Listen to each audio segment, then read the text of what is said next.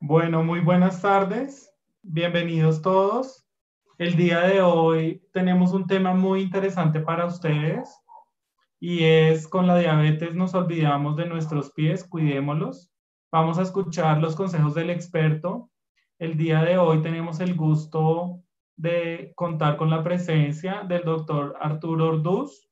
Él es médico, diabetólogo, especialista en pie diabético y es candidato a magíster en podología clínica. Doctor Orduz, muy buenas tardes y bienvenido a, este webinar con todos eh, nuestros participantes. Bueno, muy buenas tardes a todos. Eh, espero me estén escuchando de una forma eh, aceptable. Cuénteme, José, ¿se oye bien? Sí, doctor, se escuchó bien. Muy bien. Eh, bienvenidos. Les que todos estén guardados. Quiero pedirles a todos por los fallecidos por el COVID, entre los cuales hay más de 30 médicos, muchas enfermeras, muchos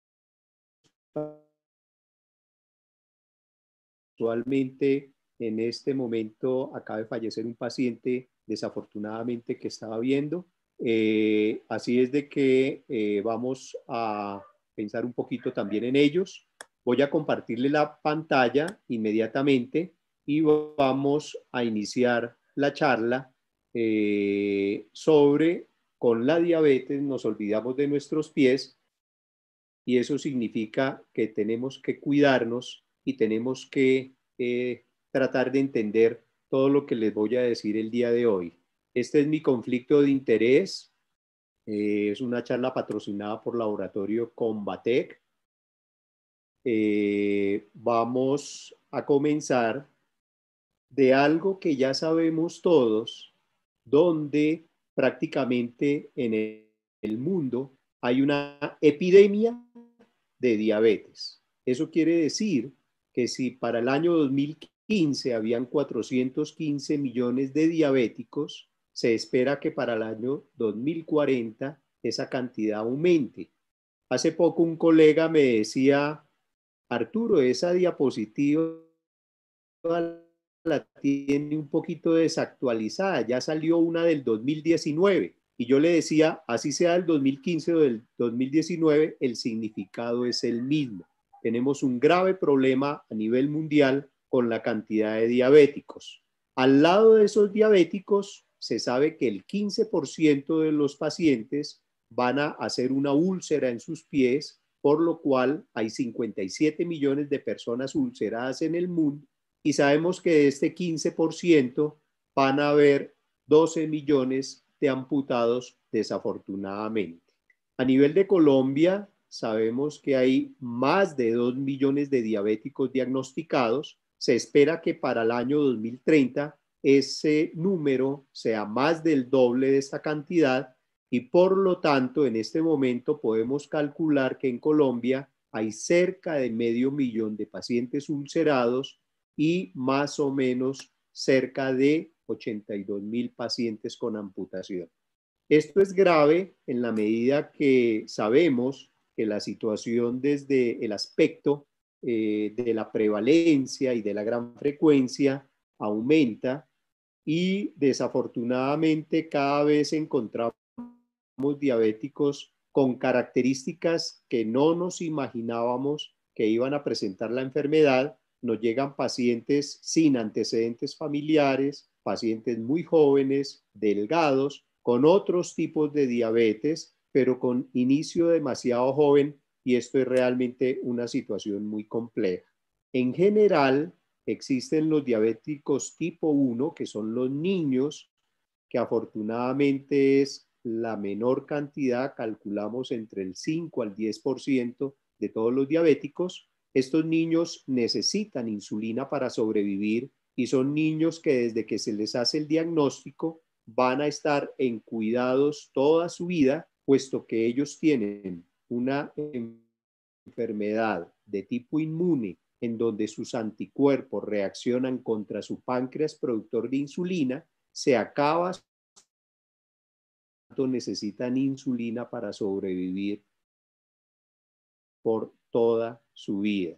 El otro grupo, la mayoría son diabéticos tipo 2, generalmente son personas mayores con obesidad y son personas que tienen antecedentes familiares. Inicialmente las podemos manejar con algún tipo de medicamento, con pastillitas, generalmente lo hacemos. Eh, algunos tienen necesidad de pasar a inyección cuando eh, estas pastillas ya no le funcionan, pero estos pacientes eh, toca hacerles mucha educación, son pacientes que toca tener en cuenta tres características fundamentales. Una característica es una diabetes como la del niño también, que no se va a desaparecer nunca. Segundo, es una enfermedad que va a producir las complicaciones crónicas, pero no sabemos cuándo. Por lo tanto, es muy importante estar muy pendientes. Y tercero, cada, cada caso es individual. Y así como en el pie diabético, cada paciente que entra al consultorio con diabetes es un paciente individual con características muy diferentes a los pacientes que han salido. Hay un problema muy grave que es eh, la obesidad y la obesidad desde los niños está generando que hoy en día exista un gran número de niños con diabetes del adulto por culpa de la obesidad, es decir, niños con diabetes tipo 2. Existe la diabetes del embarazo y existen otros tipos de diabetes que en este caso de esta conferencia no la voy a tratar.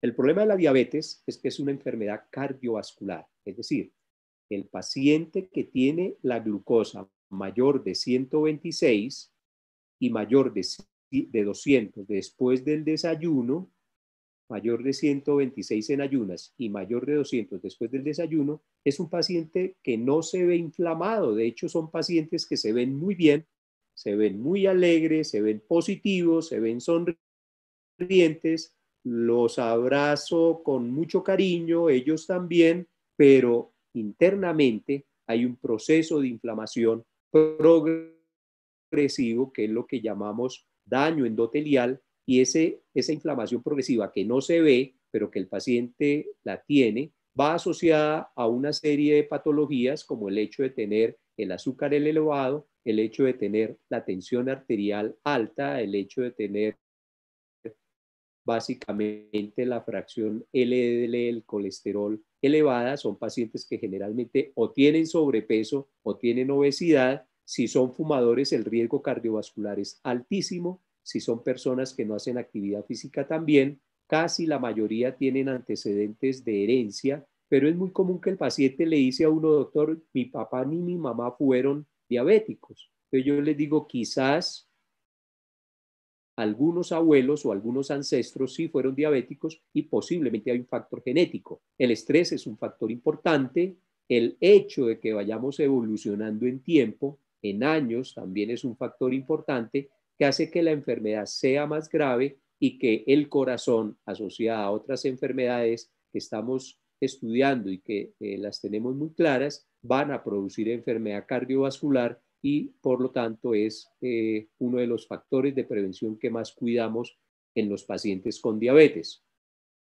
Por lo tanto, un paciente tipo 2 eh, se puede clasificar entre un paciente que no tiene mucho riesgo o un paciente que tiene mediano riesgo o un paciente que tiene alto riesgo y eso depende de muchos eh, factores como por ejemplo la edad. No es lo mismo un paciente en tiempo de años eh, y mayor de 60 años es una edad en donde ya se vuelve más riesgoso. El hecho de que tenga una enfermedad progresiva desde hace dos o tres o cinco o diez años también es un factor importante. Que se asocien otras enfermedades como la hipertensión arterial y de aquí la importancia en esta hipertensión, el paciente debe tener un tensiómetro para su automonitoreo de tensión arterial y comer bajito en sal. Eh, el hecho de que sea fumador es un factor gravísimo, el hecho de que el paciente emocionalmente tenga algún factor que le esté eh, generando estrés el hecho de que los pacientes tengan alteraciones en sus laboratorios de sangre y de orina, el hecho de que tengan una enfermedad renal hace que sean muy predispuestos a ser un pie diabético. Ya lo dije, el hecho de que tenga una enfermedad cardiovascular es un factor importante y ustedes se han dado cuenta que nosotros desde hace unos años estamos tomando el diámetro de la cintura como un factor de riesgo importante. ¿Por qué lo hacemos? Porque este diámetro de la cintura es un equivalente a una grasa abdominal, que esa grasa va a producir inflamación y esa grasa abdominal también está en las arterias coronarias. Por lo tanto, cuando medimos la cintura del paciente y está mayor de 95 en el hombre o mayor de 90 en la mujer, esa persona también tiene inflamación en las arterias coronarias, por lo tanto es un paciente de riesgo. De tal manera que es muy importante los que tengamos abdomen, tratar de disminuir ese abdomen eh, de la mejor manera para que evitemos esos riesgos a futuro. Los pies son unos órganos fundamentales, son los órganos, es el órgano de la deambulación, es el encargado de favorecer el desplazamiento del cuerpo en las diferentes circunstancias, pero también es un órgano del equilibrio. Este equilibrio, el pie lo hace basado en una serie de receptores especializados que están en los pies y esos receptores envían una serie de mensajes neurológicos que por vías de tipo eh, neurológico ajustado a la dinámica del caminar sobre las superficies, por vía refleja, va mandando a la zona cortical del cerebro y a la región subcortical una serie de estímulos que llega a estos centros que van a generar una información de regreso haciendo una serie de cambios que llamamos servomecanismos que por cambios musculares y el efecto antigravitatorio del pie va produciendo que tengamos un equilibrio determinado, que no nos vayamos de lado y que podamos mantener una postura. Por lo tanto, el factor neurológico es un factor muy importante en el desarrollo de un pie en un paciente y es algo que ustedes eh, quizás lo hayan oído alguna vez, que se llama neuropatía diabética. Este tema de la neuropatía diabética es muy complejo y en la medida en que vamos generando las fases del desarrollo al caminar, en donde ponemos el talón contra el piso y el peso del cuerpo apoya sobre el talón, entramos a una fase en donde estamos plantígrados y una fase donde hay un despegue en donde nos vamos hacia adelante y es un momento en donde el cuerpo está generando una serie de movimientos alternativos de va y viene, en donde la sinergia hace que el peso del cuerpo en las diferentes estructuras, en el talón, en las cabezas metatarsales, que es esta región de acá, donde ustedes ven esta almohadilla plantar. Esta almohadilla plantar es, la, es un cojín que es un amortiguador que previene el trauma en el pie y al hacer el despegue con el dedo gordo y con los otros deditos del pie, hace que esta región también sea muy delicada y que debamos cuidar. Por lo tanto, en ese proceso de despegue, este movimiento del pie es bastante importante y debemos tener mucho cuidado en eh, evitar en los diabéticos lesiones a este nivel. Por lo tanto, en este tipo de evolución del desarrollo de la postura y del movimiento de los pies, este momento básicamente es uno de los momentos más delicados, más complejos y en donde más trauma se produce. Y esa es la razón por la cual las úlceras del pie son más comunes en la región anterior. En general, tenemos dos tipos de pacientes. Uno son los pacientes que vemos en el día a día, que son el 90, el 85 al 90% de los pacientes, muchos de ellos tienen un pie sano, generalmente es un pie con características normales.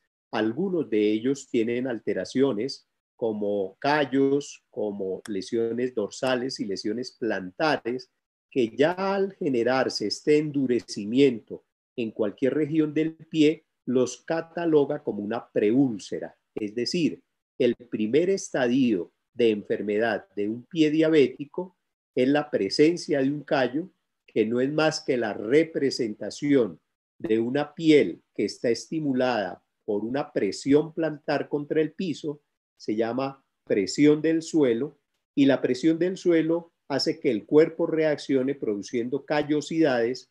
Estas callosidades luego se van a romper y van a producir un hematoma interno que después va a producir una úlcera y en el momento que se presenta la úlcera, ese día al paciente le cambia la vida.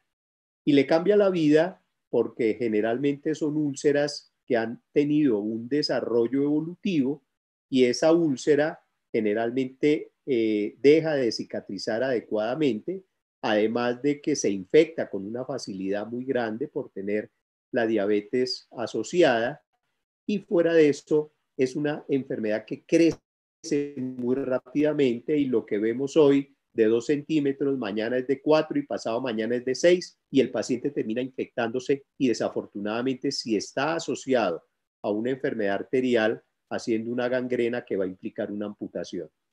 Pero al diabético lo podemos cuidar desde el comienzo si eh, debemos, si tenemos planes de prevención adecuados desde el comienzo de su enfermedad, es decir, desde el momento en que el paciente tiene una callosidad, desde ahí debemos empezar a hacer un proceso educativo. La neuropatía es una de las complicaciones crónicas de la diabetes y se produce porque al haber el azúcar mayor de 126 o al mantener un mal control crónico de la diabetes, se produce una desmielinización de este proceso neurálgico. Estas neuronas dejan de producir mielina, que es como un aceite que tienen en su interior que permiten hacer la conducción nerviosa a través de todo el sistema neurológico y es el que nos permite generar una sensibilidad al tacto, sensibilidad al calor, sensibilidad al dolor, sensibilidad a la vibración, sensibilidad a la temperatura, pero también hay unos nervios motores que también se van dañando y es muy importante en este caso eh, cuidar que el paciente tenga una neuropatía estable. Algunos pacientes tienen muchos dolores debido a esta neuropatía y muchos pacientes tienen este dolor en los pies, pero los pacientes no los consultan porque creen que cuando van a la consulta se les vuelve un dolor tan crónico que ni ellos mismos se dan cuenta que tienen este tipo de patologías. Se cree que está en el 80% de los diabéticos y se cree que se presenta inclusive antes de que comience la enfermedad, o sea, en el estado prediabetes. El problema es que son más o menos una alteración de los circuitos neurológicos que hace que se desconecten, o sé, más o menos como si hubiera un cortocircuito en la parte de los nervios sensitivos y estos cortocircuitos debidos a la diabetes y a un proceso inflamatorio va generando que la traducción o, o el llevar el mensaje de tipo neurológico no se haga de manera adecuada. Muchos pacientes van al consultorio y cuando uno les pregunta qué sienten en los pies, la mayoría de pacientes dice, doctor, la verdad yo no siento nada.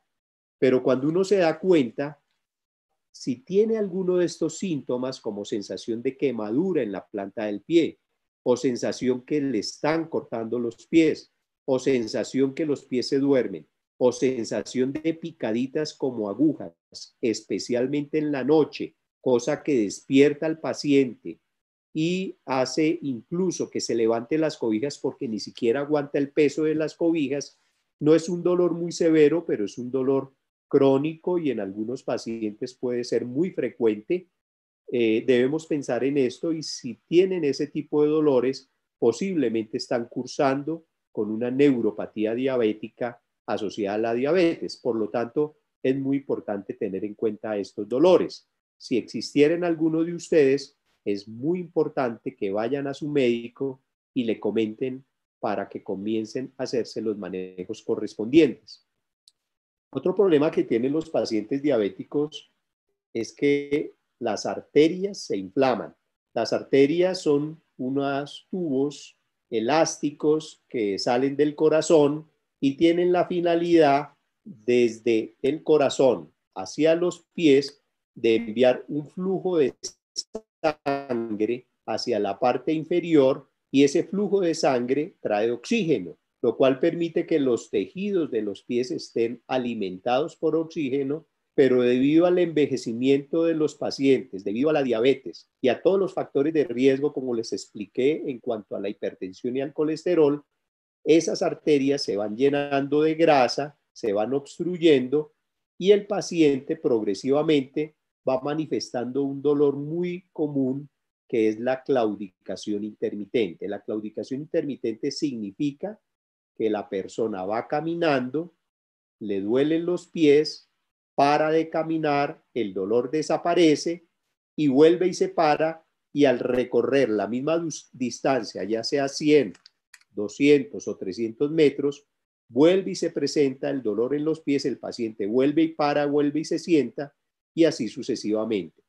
Este eh, tipo de dolor, que es muy diferente al dolor de la neuropatía, se llama dolor claudicante por enfermedad arterial, es un signo importantísimo de que las arterias están obstruyéndose y la obstrucción se debe a acúmulo de grasa y seguramente esta grasa va a hacer que en la medida en que la arteria se vaya obstruyendo de una forma progresiva y de una forma que va hacia el empeoramiento, ese dolor va aumentando hasta que la arteria se tapa totalmente y son los pacientes que desafortunadamente hacen una, eh, un trombo dentro de la arteria. Esto es una fotografía microscópica eh, de cómo la circulación en todos nosotros en la medida en que vamos avanzando en años, se nos va inflamando y se nos va acumulando grasa y en la medida en que el colesterol esté más alto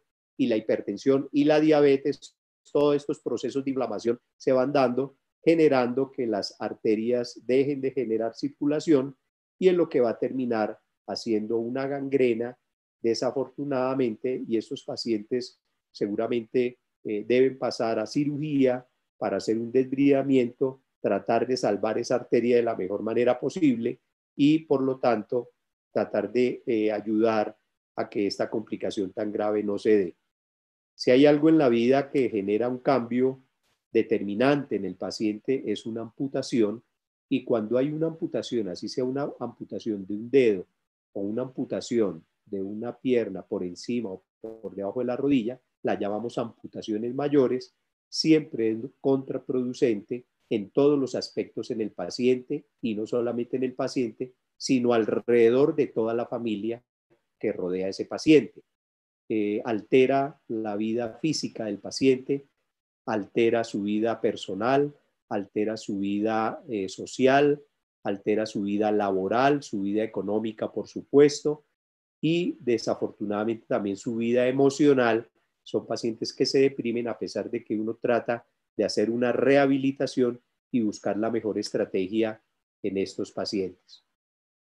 Cuando nos encontramos frente a un diabético sin lesión en los pies, tenemos que tener en cuenta alternativas de diagnóstico y buscar los mejores elementos para poder eh, controlar este paciente y diagnosticarlo lo más temprano posible para hacer la prevención y tratar de eh, generar en el paciente el diagnóstico lo más temprano posible para evitar situaciones.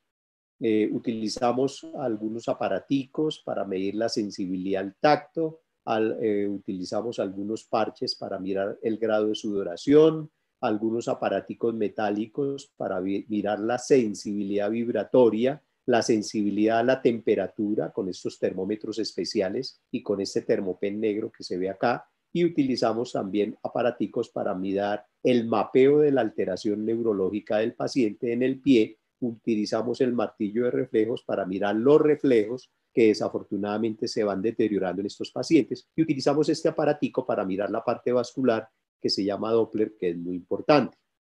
El Doppler eh, nos da una información muy valiosa, se llama índice isquémico y tiene tres cosas fundamentales en la consulta. La primera, que me permite hacer el diagnóstico inmediato con el paciente acostado en la camilla.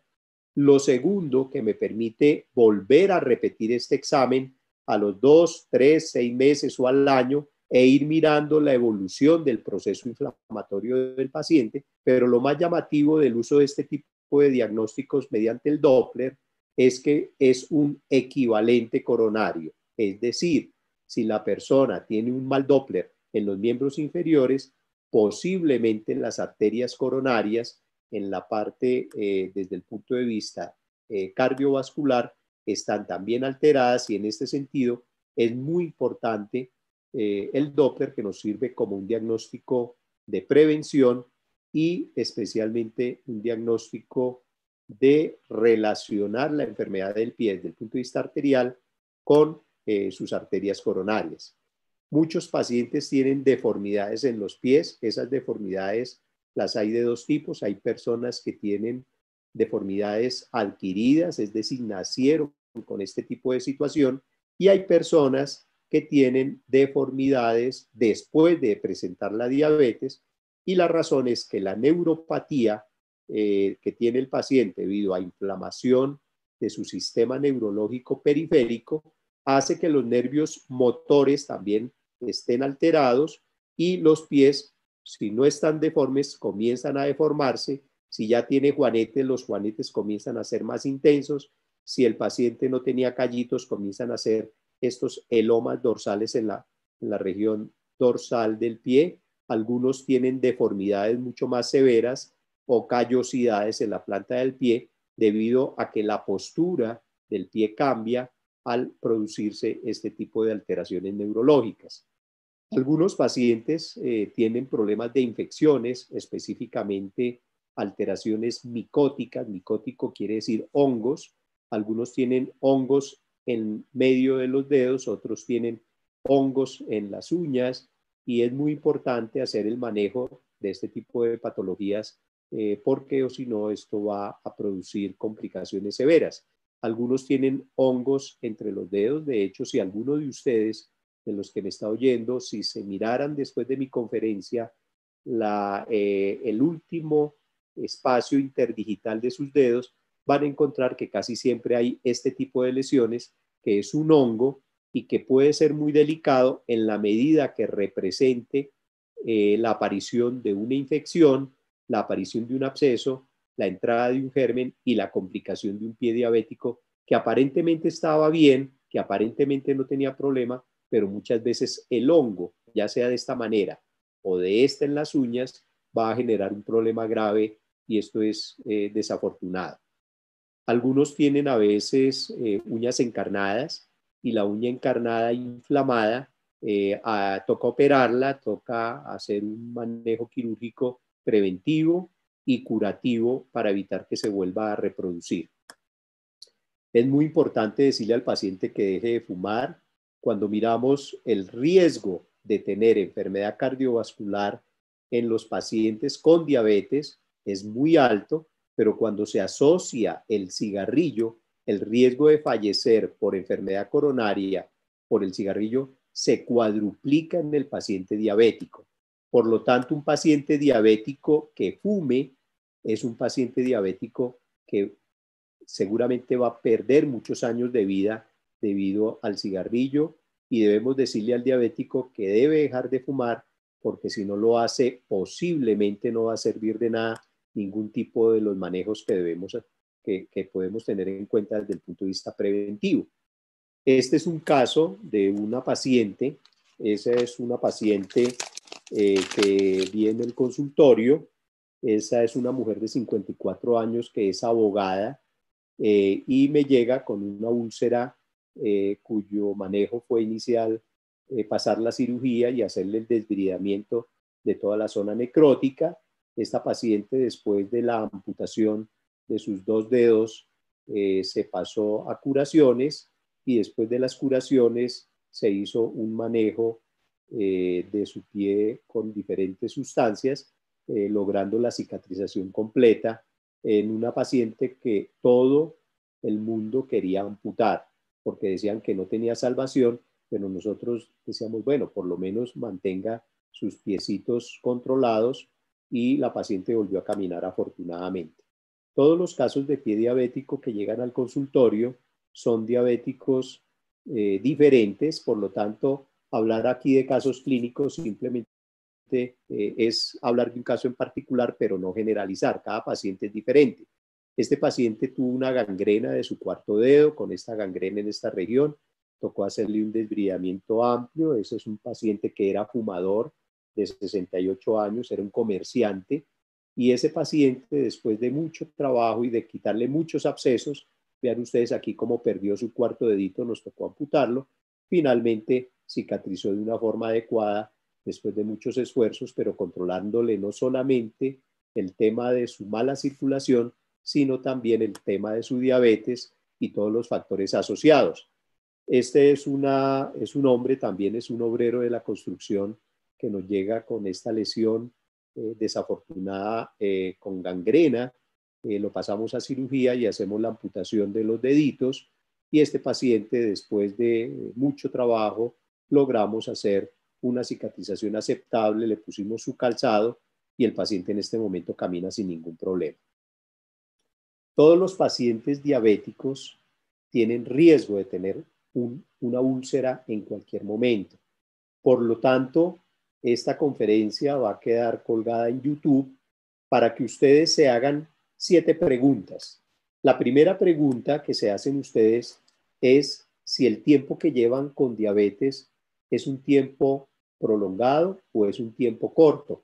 Si el paciente tiene menor de, menor de 10 años, se van a calificar con un punto. Si el paciente tiene eh, entre 10 y 20 años, se ponen dos puntos. Si tiene más de 20 años, se ponen tres puntos. Si el paciente eh, tiene eh, una diabetes y el médico le ha dicho que está bien, regular o mal controlado, deben calificar de acuerdo a esa respuesta. Si ustedes han tenido algunos de estos síntomas, como sensación de quemadura, sensación de ardor, sensación de pies dormidos o sensación de picadas nocturnas como agujas, entonces si ese dolor es muy severo o ese dolor es leve, se deben calificar esa severidad del dolor. Si la persona eh, cuando camina lo obliga a caminar una cuadra y el paciente tiene que sentarse, o dos cuadras, o al momento de caminar, califican ese tipo de alteración y seguramente van a encontrar que hay una gravedad en este tipo de pacientes dado por una enfermedad arterial que está impidiendo que el paciente pueda caminar adecuadamente. Si el paciente tiene deformidades en los pies, tiene callos, tiene juanetes, dedos en garra, si tiene menos de dos lesiones, ponemos un punto, dos a tres, dos puntos, más de tres, colocamos tres puntos. Eh, por último, si el paciente tiene algún grado de infección, la sexta pregunta, como hongos o infecciones localizadas, podemos calificar uno, dos o tres puntos de acuerdo a la gravedad. Pero si este paciente ha sido ya amputado, ha tenido una úlcera o tiene el antecedente de un pie diabético que se llama pie Charcot, este califica un máximo puntaje, que son cinco puntos, y si yo sumo después de hacer este cuestionario, yo puedo pensar que si tengo menor de ocho puntos es un grado de riesgo leve, si califico entre 9 y 16 es moderado y si tiene mayor de 16 puntos es un riesgo alto. Por lo tanto, es muy importante calificar mi riesgo de pie. Esto lo encuentran ustedes aquí en este artículo que publicamos en una revista de endocrinología en Colombia. Siempre que vayan al consultorio, por favor, quítense medias y zapatos. No esperen a que el médico les pida que se retiren medias y zapatos. Cuando estén conversando en la historia clínica del paciente disimuladamente, váyanse descalzando de tal manera que cuando el médico los haga sentar en la camilla, estén absolutamente descalzos y eso casi que automáticamente obliga al médico a examinar los pies. Y esto es importante porque muchos de los pies no son examinados adecuadamente. ¿Cuál es la ruta de cuidados que debo tener realmente? Y eso se resume en 10 pasos fundamentales que aquí se los traje a ustedes. Eh, estos 10 pasos eh, se los voy a, eh, comentar de una forma simple para que se entienda pues de una forma ideal. El primer paso es entender. ¿Qué debemos entender? Entender que tenemos una enfermedad que no va a mejorar nunca, es la diabetes que tengo dentro de mi organismo. Esa diabetes va a afectar tanto órganos básicos como el corazón, como el cerebro, como los riñones, eh, como los ojos, como las manos, la circulación, como los pies. Y esa diabetes que no da síntomas, que no duele, que no produce ningún tipo de malestar, va a producir desafortunadamente en cualquier momento de su vida algún tipo de complicación crónica y no debemos esperar a que la complicación crónica eh, nos genere algún tipo de alteración grave. De hecho, ustedes conocen ya muchos diabéticos con daño en el corazón, muchos diabéticos con problemas oculares, con problemas neurológicos, con problemas renales, etc. Entonces, es muy importante entender que un diabético daña su circulación, daña sus nervios y esto hace que un pie diabético eh, esté más al lado por la neuropatía diabética, se pueda presentar con más frecuencia. Por lo tanto, el buen control de la diabetes es fundamental. Hay muchos pacientes con pie diabético con la glucosa normal, pero también hay muchos pacientes con la glucosa elevada que no les ha dado todavía un pie diabético y no vamos a esperar a tener un pie diabético para empezar a cuidar los pies. El segundo ejercicio que necesito que hagamos es que necesitamos mirar los pies. El ver los pies debe ser una evaluación diaria de los pies. Debemos mirar entre los dedos, mirar si hay presencia de hongos, debemos mirar las uñas si tienen también hongos, debemos mirar si hay algún grado de inflamación o de dolor Debemos mirar nuestras deformidades y revisar el pie por todos los lados, por el talón, en la parte eh, plantar, en la parte del talón. Si no podemos hacerlo por algún tipo de alteración que tengamos, utilicemos un espejo. Eh, el espejo nos sirve para observar la parte eh, posterior y la parte profunda del pie. Y si no tenemos pies, pidámosle a nuestra familia que nos examine pies, eh, nos puede ayudar también. Por lo tanto, miremos si hay heridas, miremos si tenemos alguna condición que implique eh, alguna alteración importante. Es muy importante que lavemos los pies. Los pacientes generalmente se meten al baño, se enjuagan, se enjabonan, salen, se secan, se ponen medias, se calzan y salen, pero jamás se miran los pies y jamás se lavan los pies. Los pies deben lavarse a diario, ojalá con agüita tibia.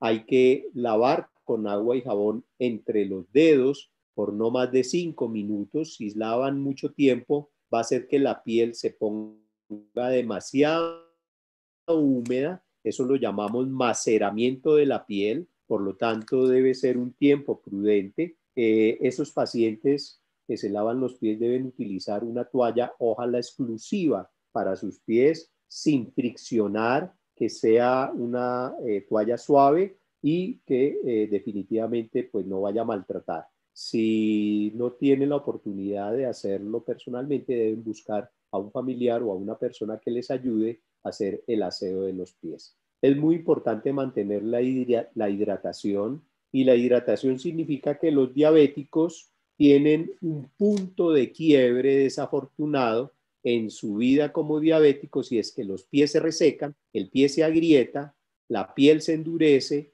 la piel se abre y por ahí se mete una bacteria y aquí comienza el pie diabético desafortunadamente. En este caso, este paciente es en el talón, pero puede ser también en los dedos y yo lo llamo punto de quiebre porque es cuando se juega tenis, que los tenistas van a ganar un partido. Entonces aquí no es ganar, sino es perder. Y hay muchas sustancias que podemos utilizar para hidratar esa piel y evitar que eh, se vaya a empeorar. Este es un casito de un paciente eh, crónico, es un paciente que llega al consultorio que ya había sido amputado de su primer dedo del pie derecho y es un diabético de 20 años de enfermedad mal controlado que al examinarlo, el puntaje del pie RIS mediante la herramienta que les comenté de un puntaje alto, ese paciente empezó a manejarse con una crema eh, que favorecería la epitelización, como en el caso del Safgel, y comenzamos a hacerle la evaluación en el tiempo y vimos cómo aplicando tres veces al día por 15 días, el proceso de curación se fue dando de una forma progresiva, el paciente comenzó a formar piel normal hasta que definitivamente se cayó su costrica de piel y el paciente hoy en día afortunadamente está completamente sano, pero es un paciente que tenemos que cuidar porque muchos pacientes computados son pacientes que tienen los pies supremamente delicados y se les vuelve a lesionar. Eh, es muy importante el corte de las uñas. El corte de las uñas debe ser recto, como en la parte verde, y es adecuado. Eh, es muy importante que se limen los bordecitos con una lima de cartón, que no sea una lima metálica, para darle una redondez en el bordecito y que eh, la uña no esté como en este corte que está prácticamente redondeado y que tiene posibilidad más de encarnarse. Cuando el corte es recto, la posibilidad es mucho menor eh, estos, este corte de las uñas, ojalá lo haga un personal de la familia que tenga mucho cuidado, pero otra alternativa es que cuando ustedes salen a la calle van a ver muchos salones de belleza que dice podología. Esa podología eh, pues es absolutamente empírica, es una podología eh, básicamente de, una, de un personaje que nunca hizo ningún estudio en la alteración fisiopatológica de los dedos del pie y simplemente, eh, digamos, es un vendedor en un sitio donde te ofrecen un producto. Entonces tenemos, tenemos que tener mucho cuidado en dónde nos metemos para que nos arreglen las uñas, porque comienzan a meter pinzas por todas estas regiones y es un pie diabético que termina complicándose, infectándose y terminamos con el paciente desafortunado eh, con una complicación aguda y severa. Jamás utilicen eh, ningún tipo de cuchilla ni se quiten los callos. Estos callos los manejamos con plantillas especiales para disminuir la presión plantar. Jamás se coloquen callicidas. Los callicidas son eh, unas sustancias que rompen la piel y lo que el cuerpo estaba tratando de hacer, que era protegerse de las alteraciones de de la piel mediante un callo y ustedes lo quitan con una máquina afeitar, hacen que se empeore el problema y que el paciente vaya hacia un pie diabético. Siempre eh, trate de ver sus pies, jamás cambien descansos, porque aún en la casa pueden haber alteraciones locales en la casa que hacen que esos pies se vuelvan de riesgo y ustedes no saben si se encuentran en su casa con algún tipo de alteración, una puntilla o con algún trauma específico que hace que se nos complique la vida. Por lo tanto, es muy importante que tengan en cuenta eso.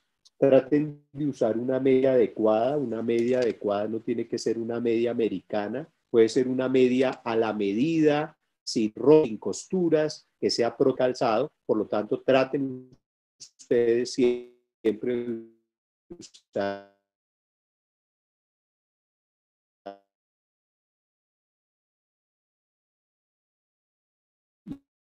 y,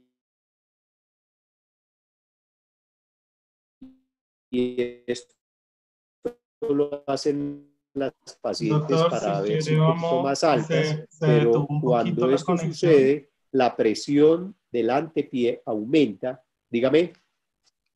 Se detuvo un poquito la conexión, doctor. Si quiere, nos puede repetir la anterior diapositiva, por favor.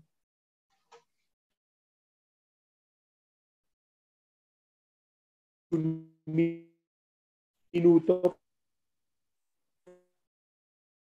para que se reanude Sí, doctor, esperemos un poquito a que se reanude porque aún se escucha un poco cortado.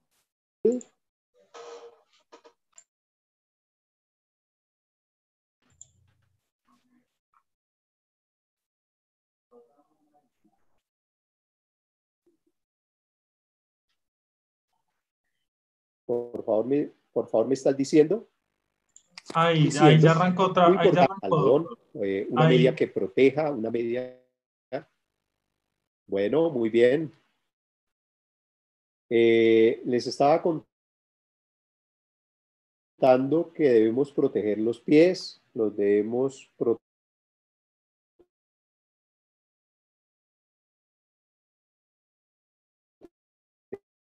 contra la entrada de gérmenes y el primer media, una media que debe ser media a la medida, una media elástica que no apriete y que favorezca eh, para una vez calzado este paciente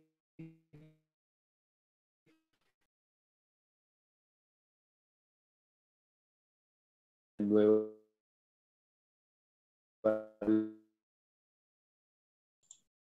Nuevamente se colgó el internet. De la columna vertebral muy bien, entonces apenas José tengamos sonido, me avisas por favor. Ahí ya, ahí ya lo escucho. Muy bien. Siempre que damos estas conferencias de esta manera, eh, van a ver que hay unas interrupciones, pero yo me devuelvo y no hay ningún problema. Les decía que cuando se sube una paciente en un tacón, toda la presión del piso cae sobre el antepié y esta estructura se vuelve muy sensible y además de que se adolescentes tienen muchas situaciones, muchas anormalidades y, el, zapato definitivamente debe ser apropiado, además de que hace que los dedos queden acumulados dentro de un calzado estrecho. En el proceso de caminar, en la medida que vamos andando,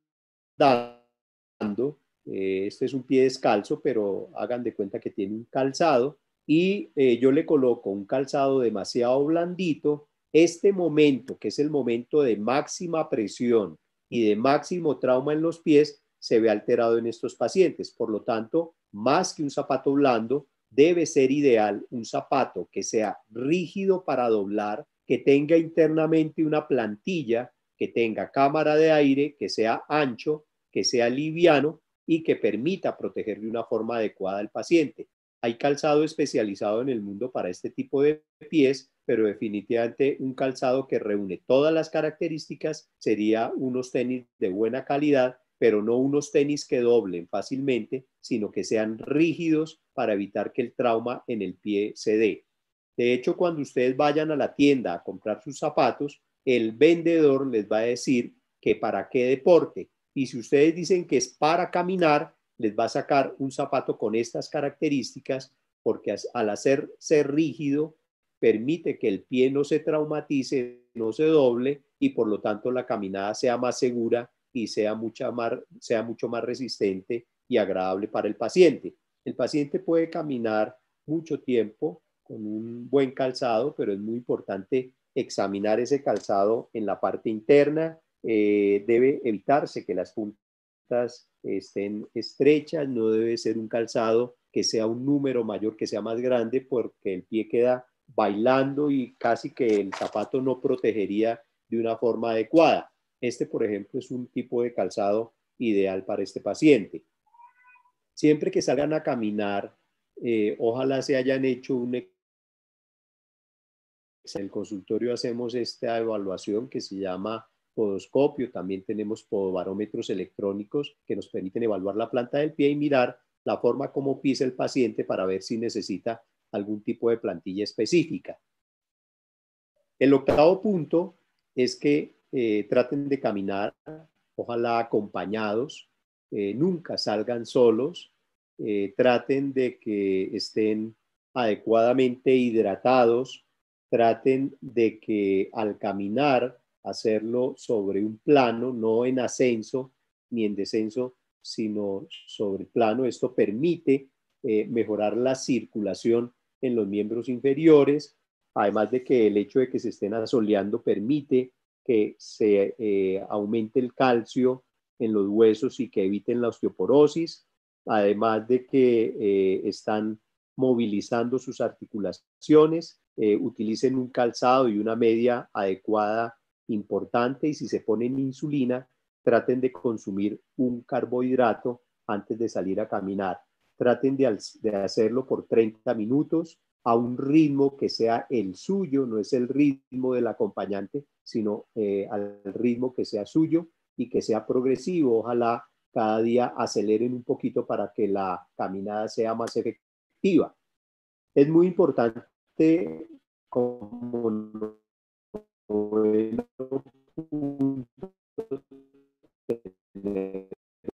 buena actitud. Y buena actitud significa tratar de tener horarios específicos, un horario de comida con la nutrición indicada por la nutricionista permite generar patrones de alimentación que hace que eh, la, dormir de una forma adecuada, no se acuesten con los problemas, olvídense de las situaciones en el día a día que les ha generado estrés y traten de poner la cabecita en la almohada y tratar de dormir tranquilamente. Jamás se depriman, jamás anden solos, traten de estar siempre acompañados y traten de evitar los dolores. Eh, esto es un, estilo de vida eh, ideal, que el paciente coma tranquilo, que duerma bien, que siempre esté acompañado, que no se deprima y que no haya dolor. Eh, es muy importante también que tengamos alternativas si vemos un problema en un pie. Hoy en día nuestros celulares tienen WhatsApp y el WhatsApp permite enviarle una foto a mi médico y decirle, doctor, mire lo que yo tengo aquí en los pies, ayúdeme a solucionar este problema. Eh, el teléfono que dejo abajo es el teléfono de Combatec, pero cada uno en su IPS debe consultarle al médico la posibilidad de tener aislamiento y con esta forma de consulta virtual, seguramente esto se va a promocionar muy a futuro y comentarle alteraciones que comienzan en un pie, que se deben ver en el mismo día, que no hay necesidad de que vaya al consultorio, pero por una foto el médico puede dar unas recomendaciones y que el paciente no se va a complicar con una úlcera peor. Estas son eh, algunas alternativas. Esta es la sede de Combatec que está aquí en Bogotá. Esta es la sede de Combatec que está en Medellín, eh, ahí también en Cali y hay también en otros países como en Ecuador y también en Perú. Allá ustedes van a encontrar eh, personas que están eh, adiestradas para hacer curaciones de leve, mediano y alto nivel, es decir, los pacientes muy graves, medianamente, o pacientes con problemas muy simples, también hacen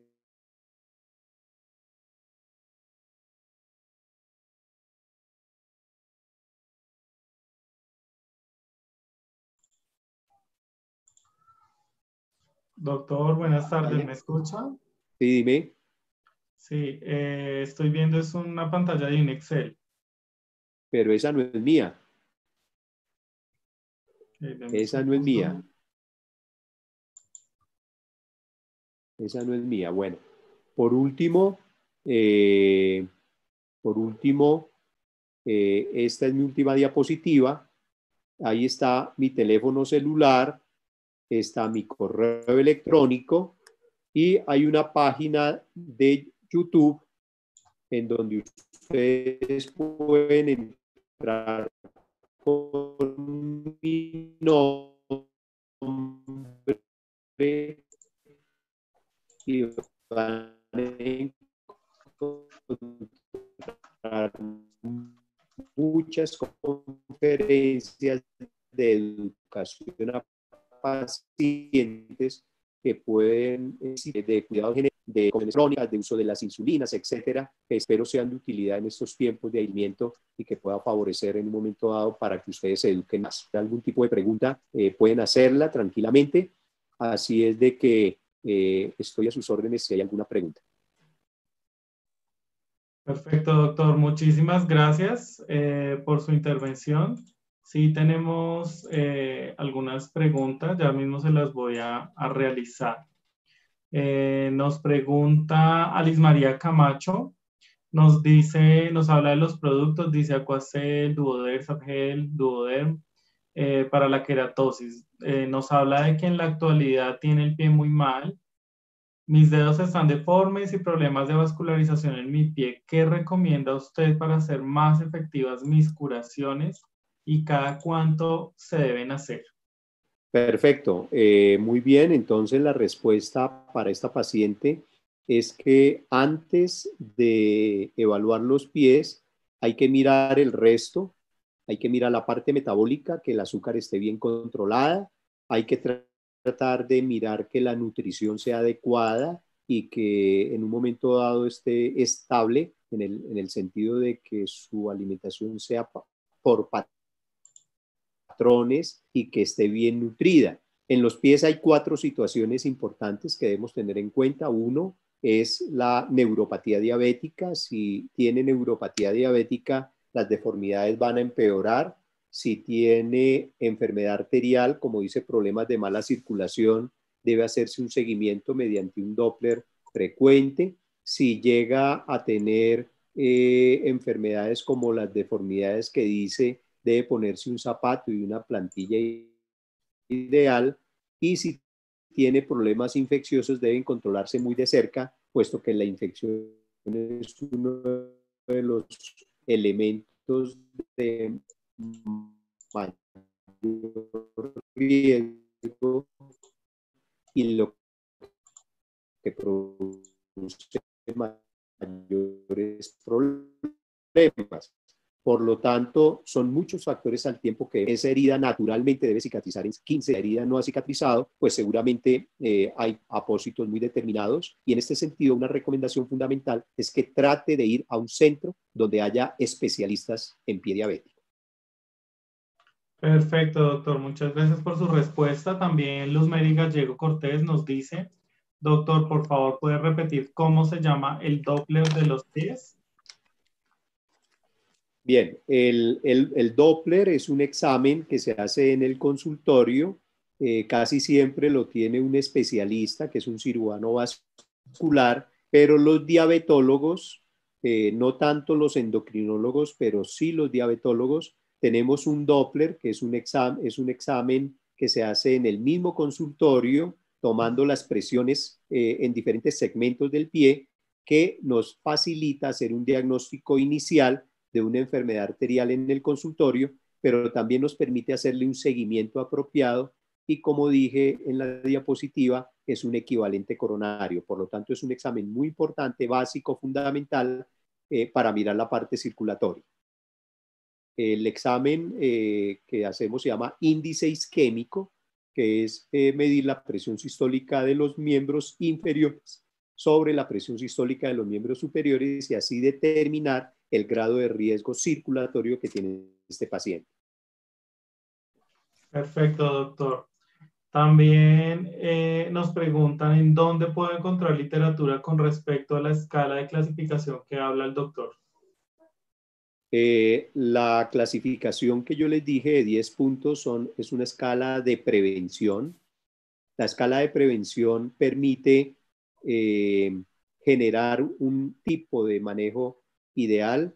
Eh, hay escalas a nivel mundial, como la escala, Time, que también se utiliza, pero realmente esta escala de prevención, eh, hasta donde sé, solamente la tiene Combatec eh, en, en, una libreta educativa para los pacientes. Así es de que en los teléfonos que coloque ahí en la pantalla pueden comunicarse o mirar la conferencia por YouTube para que puedan darle las indicaciones apropiadas.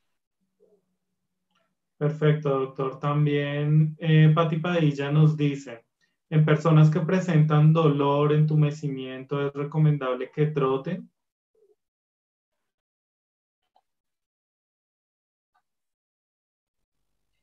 Cuando un paciente tiene eh, dolor o adormece, lesionarse, y eh, si este paciente tiene una neuropatía diabética, asociada a síntomas, el paciente puede caminar, pero tiene que revisarse los pies antes y cuando regrese. Lo, debe usar una media y un calzado adecuado, dado que el ejercicio es fundamental para el buen control de la diabetes, es muy importante el automonitoreo del pie. El automonitoreo del pie es algo que estamos tratando de eh, generarle al paciente, así como eh, las mujeres se tocan los senos para ver si hay cáncer de seno y los hombres eh, nos tocamos los testículos para mirar si hay una masa en un testículo. Estamos tratando de promocionar también que los diabéticos se cojan los pies, se los toquen, se los examinen y ante cualquier lesión pues avisen. Si esta persona tiene una neuropatía diabética con adormecimiento en los pies, no indica que no pueda trotar. Puede trotar, pero tiene que mirar sus pies antes y después de la trotada para evitar lesiones. Perfecto, doctor. También tenemos otra pregunta. Nos dicen, siendo diabético, ¿es contraproducente hacer senderismo por montaña? Todos los diabéticos pueden hacer todo en la vida. Un diabético puede estudiar, un diabético puede trasnochar, un diabético puede casarse, un diabético puede hacer deporte, un diabético puede eh, tomarse un trago de alcohol en un momento social y por supuesto, si dentro del deporte está hacer senderismo, también, siempre y cuando lo haga con los elementos ideales, que es un buen calzado en el caso del pie y una buena media. Si el diabético va a hacer actividad física, ojalá tenga el glucómetro eh, al lado para hacerse una glucometría en caso de hipoglicemia y siempre andar con un carbohidrato o un bocadillo dentro de su maletín en caso de que haga una hipoglicemia. Pero claro, un diabético puede hacer lo que quiera en la vida, casarse, etcétera, hacer todo lo que quiera, nadar, viajar por el mundo, etcétera, con todos los cuidados adecuados. Perfecto, doctor. Un paciente con herida en región anterior del pie y implantar, ¿a qué se debe el edema y cómo se debe tratar? Bien, todas las heridas en los pies producen una reacción natural que es el edema localizado. Ese edema localizado va a alterar la circulación del pie, por lo tanto, el mejor manejo es evitar la infección. La primera causa de edema es la infección seguramente si está infectado se haga necesario comenzar antibióticos profilácticos y tratar de mantener el pie inmóvil y en este caso colocamos un inmovilizador de pie, una bota Walker por ejemplo, para que el pie esté quieto y así hacer que el edema vaya cediendo poco a poco. No usamos ningún medicamento para el edema, ni antiinflamatorios, ni diuréticos, porque estos medicamentos pueden agravar la situación de un paciente con diabetes, pueden empeorar la función renal de los pacientes, por lo tanto, lo único que hacemos son medidas locales sobre la herida. Perfecto, doctor. Y la última pregunta, eh, nos preguntan si hay alguna recomendación para pacientes trasplantados eh, después eh, que de ese trasplante desarrollan diabetes. Perfecto. Para los pacientes trasplantados es muy importante que sepan que el índice de mayor lesión en eh, un paciente diabético es el paciente trasplantado o el paciente en diálisis, porque son pacientes que tienen ya una enfermedad muy avanzada y por lo tanto sus pies tienen mucha neuropatía y mucha enfermedad arterial. Por lo tanto, una buena recomendación para este grupo de pacientes son cinco cosas. Uno, véanse los pies todos los días.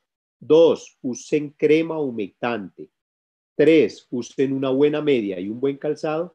Y cuatro, usen un buen WhatsApp para que puedan comunicarse con su equipo de salud y tratar de consultar las lesiones en los pies lo más temprano posible. Perfecto, doctor. En caso de que el diabético tenga uñas curvas y se incrusten en, en la piel, ¿qué se debe hacer?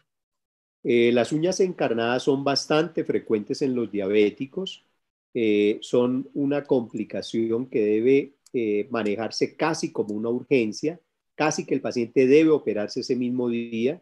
Los médicos encargados de hacer este tipo de cirugía somos tres. Uno es el dermatólogo, otro es el ortopedista y otro es el médico especializado en pie diabético que desafortunadamente somos pocos a nivel mundial. Lo que se debe hacer es una técnica quirúrgica que se llama matricectomía con fenolización técnica fenol alcohol, que es la técnica mejor aceptada para este tipo de lesiones. Por lo tanto, el mejor consejo para una uña encarnada o por una lesión es que siempre acudan a un especialista en pie. Eh, posiblemente no hay muchos y los que hay son clínicas de pie que no sé si ofrezcan un especialista en pie diabético, pero traten siempre de buscar un especialista eh, para que el manejo sea mucho mejor, porque muchos problemas graves de los pies comienzan por lesiones menores como una uña encarnada. Perfecto, doctor. Bueno, y acá nos están pidiendo eh, que por favor compartamos las tres últimas diapositivas. Entonces ya las voy a colocar, doctor. Perfecto. Entonces no las pongo yo. Querían saber este último, eh, el teléfono de la llamada a un amigo. La pongo yo, José. Ya la tengo acá. ¿Se está viendo? ¿No se ve, doctor? A ver. Ahí puse compartir y puse la pantalla. Voy a volverlo a hacer. Eh, déjame a mí, yo lo hago desde acá. Compartir pantalla. Aquí está. ¿Ahora sí están viendo? Ya, doctor, ya cargó. Bien, este es un teléfono muy importante. Este teléfono, cuando ustedes lo marcan, va a contestarle una niña eh, muy querida con una voz muy especial que va a tratar de escuchar su problema y va a tratar de ayudar. Eh, en Combatec eh, se han preocupado mucho de tener líneas directas de atención para los pacientes. otra alternativa es en las sedes en Bogotá, esta sede que es en Medellín, donde están los teléfonos también, y eh, aquí está la sede en Cali y están los diferentes teléfonos en Perú, en Ecuador, también están. Esta es la última diapositiva donde están mis datos. muchos, muchos, muchos pacientes en este aislamiento me han llamado pacientes que yo ni conozco, pacientes con úlceras terribles que me han mandado al WhatsApp y hoy en día ya están curados sin ni siquiera haber examinado al paciente. Por lo tanto, la recomendación que podemos hacer desde muy lejos es muy valiosa y cuando no lo he podido ver, hago que el paciente sea visto en su ciudad de origen por algún amigo, colega en este sitio, entonces eh, digamos que ha sido muy favorable. Perfecto, doctor. Muchísimas gracias. Eh, en este momento, pues ya no tenemos más, más preguntas eh, por parte de nuestros invitados. Agradecerle profundamente a usted por compartir estos conocimientos tan importantes para las personas con diabetes eh, que presentan alteraciones en sus pies. También darle las gracias a las personas con diabetes que se encuentran en este momento en esta charla y para los enfermeros y médicos y podólogos que también se unieron a esta conferencia. Eh, no sé, doctor, si usted quiere dar unas palabras eh, para claro que sí, claro que sí. Primero agradecer a Combatec la oportunidad que me da para poder conversar con ustedes. Estas sesiones las vamos a repetir, por lo tanto sería muy importante que estuvieran atentos a la invitación, que la aprovecharan. Eh, va a estar esta conferencia colgada en YouTube por si quieren mirarla nuevamente les pido desde acá que usen tapabocas, que eviten el contacto social, que se laven las manos todas las veces que puedan durante el día y si salen a la calle, cada entrada y cada salida sea con lavado de manos, eh, que traten de estar en el mejor ambiente cada uno a su manera. Eh, desde acá les doy un gran abrazo fraterno de amigo. Cuando me llama un paciente a mi teléfono, Jamás lo voy a regañar, jamás me va a dar mal genio si me llama, sino al contrario, trato de escucharlo y ayudarlo. Así es de que con mucho gusto, eh, por eso lo coloco eh, para que lo hagan y de esta manera pues puedo ayudarle. Les deseo el mejor de los días y si mañana o pasado mañana llegan a tener algún tipo de pregunta, con mucho gusto pueden escribirme al correo electrónico o al celular, hacerme la llamada más Perfecto, doctor. Muchísimas gracias y feliz tarde para todos. Gracias. Bueno, muchas gracias. Hasta luego. Hasta luego, que estén bien.